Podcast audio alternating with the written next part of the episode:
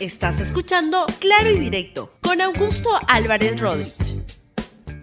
Bienvenidos a Claro y Directo, un programa de RTV. El tema de hoy es el virus del populismo económico y del autoritarismo en la política. Bien, vamos ahora con el desarrollo del programa. Voy a esta cámara, voy a esta cámara. Muy bien, ya me he olvidado de no haberlo hecho acá en el set hace mucho tiempo. Hoy día quiero conversar con ustedes sobre un tema que me preocupa mucho y que he estado comentándolo en los últimos días en este programa, en mis columnas en la, en la República, y desde que lo comenté entre el viernes, el sábado, el jueves, creo que las cosas han ido evidenciando que lamentablemente tenía razón, que lo que está viendo hoy en día es otro virus que se están extendiendo, otros virus que se extienden en el país. Uno es el virus del autoritarismo en la política y otro es el virus del el populismo económico. Ven, empecemos con uno de los primeros virus que se están expandiendo, que es el del autoritarismo. Y acá lo que tenemos es que el Congreso de la República encontró una norma que estaba pendiente, que había sido aprobada por el anterior Congreso, el Congreso manejado por el Fujiaprismo, y él la había enviado a Palacio, Palacio no la promulgó y entonces decidieron sacatrán promulgarla en estos días. ¿A qué se refiere esta norma? Es, se llama la Ley de Protección Policial, que es la nueva ley 31012 que establece que el Poder Judicial estará impedido de dictar mandato de detención preliminar o prisión preventiva contra un policía que ocasione muerte o lesión a través del uso de armas o medios de defensa de forma reglamentaria, en cumplimiento de su función constitucional. Yo por supuesto que estoy a favor de que los policías tengan la posibilidad de usar sus instrumentos, que son sus armas, para cuando eventualmente eso se requiera, pero lo que nunca se debe limitar es la acción del sistema judicial ante esos casos, porque lo que puede ocurrir es que sea una fuente de abusos como a veces también suele ocurrir y también lo hemos visto en estos días. Quien ha sido un promotor de esta norma es el nuevo congresista Daniel Urresti y quisiera que lo vean en esta intervención en la cual da cuenta de su ardorosa defensa en Radio Capital o el magistrado, carajo, que sale con el efectivo de seguridad a pasear al perro. ¿Dónde estamos? Esos son para mí traidores a la causa que, de esta guerra contra el virus. Eso es lo que pienso. Muchas gracias, eh, congresista. Congresista, y por ejemplo, hemos visto que este, en este momento todo el mundo está hablando sobre el tema del capitán eh, Cueva, pero ¿A poco eco se ha hecho acerca de, este valiente militar que ha perdido la vida, que fue arrollado en Puno? Porque es un simple soldado, porque es de Puno, porque es pobre, porque sus familiares son pobres y entonces a los medios de comunicación, ¿qué miércoles les importa? Esa es la verdad. ¿Cuándo le ha importado a los que tienen dinero, a los que están en una buena posición, a los que deberían rendir honores? La gente pobre. A mí claro que me importa y en la República claro que nos importa una lamentable muerte como la de un soldado que estaba cumpliendo su ah, función. Pero lo que acá quiero destacar es que esta norma que ha promulgado el Congreso sería una norma inconstitucional. Por supuesto que se pueden debatir estos temas. Lo que ocurre es que por el tema del coronavirus hay mucha gente que está traficando con este, iniciativas como la que el autoritarismo demanda. Y eso ocurre en un contexto en el cual la población peruana quiere medidas de ese tipo porque está muy asustada comprensiblemente. Es el peor momento para discutir estas cosas, es la peor iniciativa porque lo que hace es que se confunde de que el que sale a pasear su perro podría ser disparado por la policía o por el ejército. Eso es lo que no hay que permitir y lo que debe es encontrarse el momento correcto para discutir estas cosas. Lamentable error del Congreso peruano que ya arranca con iniciativas, la verdad, descabelladas, donde va a ser el epicentro del populismo económico, del autoritarismo en la política. Esa norma lo refleja, la de esta ley de eh, protección policial. Vamos ahora con lo otro, con lo que está haciendo el gobierno, el Congreso, en materia de populismo económico, que es una lamentable lacra que en el Perú ya se probó que es un desastre y sin embargo la siguen planteando con mucho entusiasmo. Y acá la han planteado a propósito de las AFPs. Acá también hay alguien que, es del señor Urresti, que ayer en Latina, el congresista Urresti en Latina, este, expresó su total apoyo a, este, a esta descabellada idea que se ha planteado de disponer del 25% de las AFPs. Escuchen al congresista Daniel Urresti gane o pierda ese fondo. Lo importante es que la AFP como tal no pierde un solo centavo, solamente gana. Ese negocio Imagino que usted aporta a la AFP. del mundo. ¿Cómo? ¿Usted aporta a la AFP o no? No, yo no aporto a la AFP porque estoy, yo soy militar. Correcto, le- hacía la pregunta de todas maneras. ley. Las AFP mueven mucho dinero y pueden hacer lobbies tremendos. Eso sí, pueden contratar opinólogos y pueden contratar inclusive medios de comunicación Sí. para sembrar el caos, el miedo.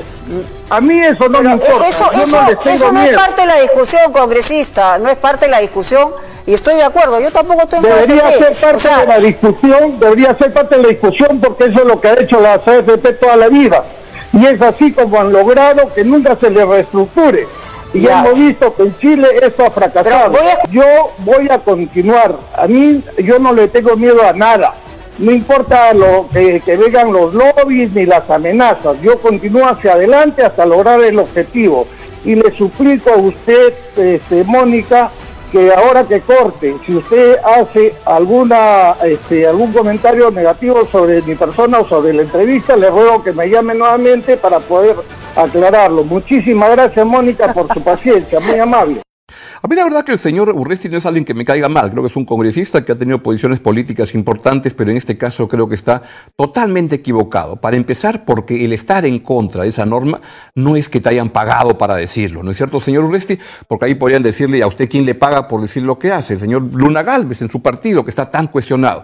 Ese no es el argumento acá, el argumento es si esta medida es correcta o no, y es la medida más incorrecta que puede ocurrir en este momento porque es demagogia pura, es politiquería barata. Lo que ocurre es que cuando se están liberando estos fondos de las AFPs, no se va al sector más vulnerable del país, se va a los que están en, en AFPs, que son pocos trabajadores, porque el país es un país de mucha informalidad. Y aquí lo que se está transando claramente es que se está transando que el coronavirus es un tema temporal.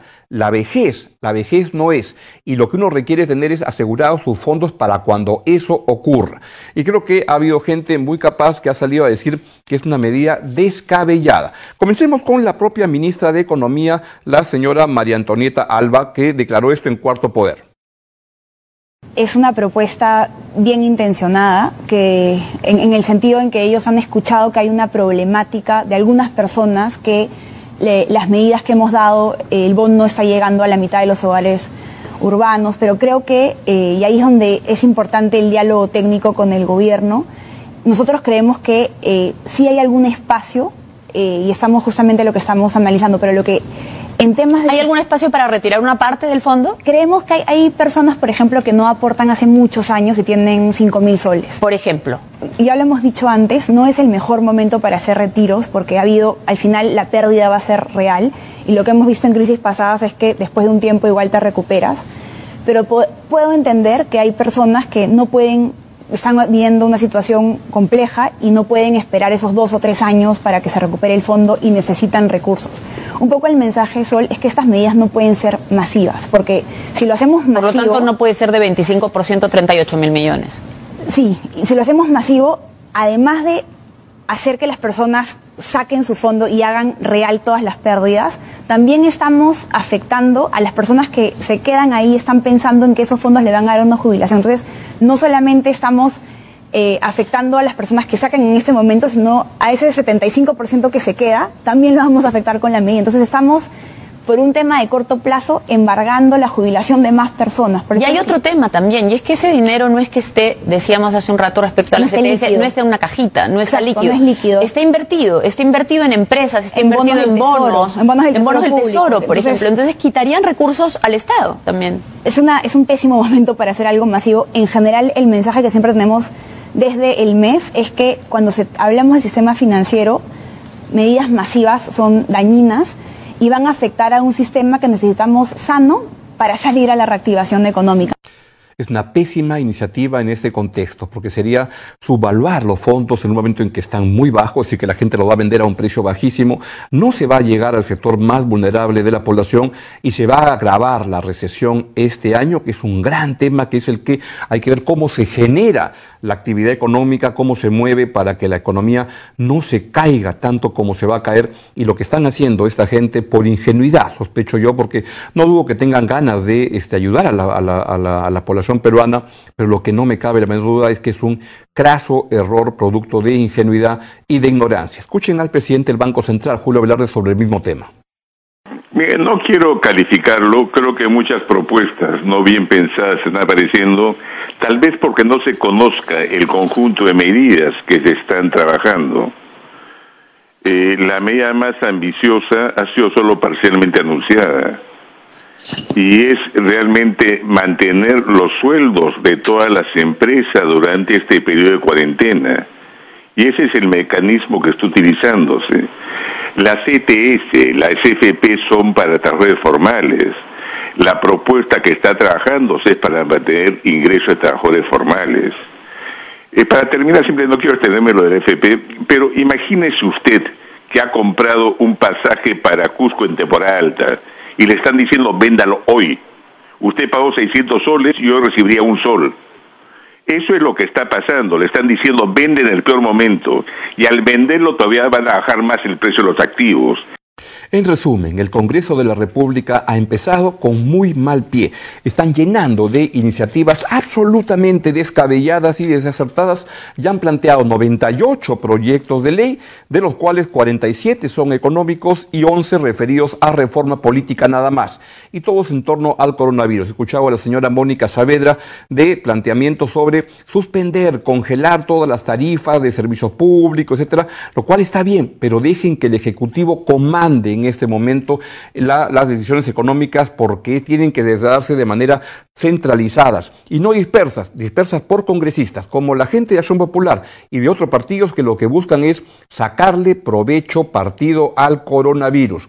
Eso es una lamentable actitud de políticos que creen ver en este coronavirus, en esta desgracia tan grande que se está manejando en el país muy bien, la oportunidad para su trampolín a la fama.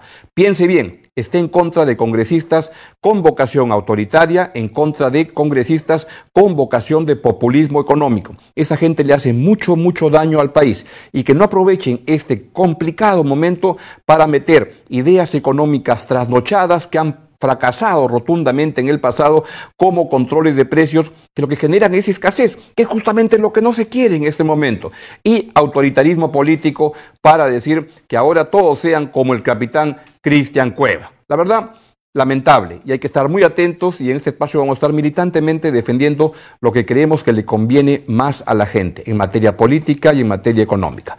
Muy bien, es hora de irnos y decirles que este, se quedan con toda la programación de RTV que está en estos días estupenda y vamos con los auspiciadores a quienes apreciamos particularmente en este momento. Gracias por escuchar Claro y Directo con Augusto Álvarez Rodríguez. Suscríbete para que disfrutes más contenidos.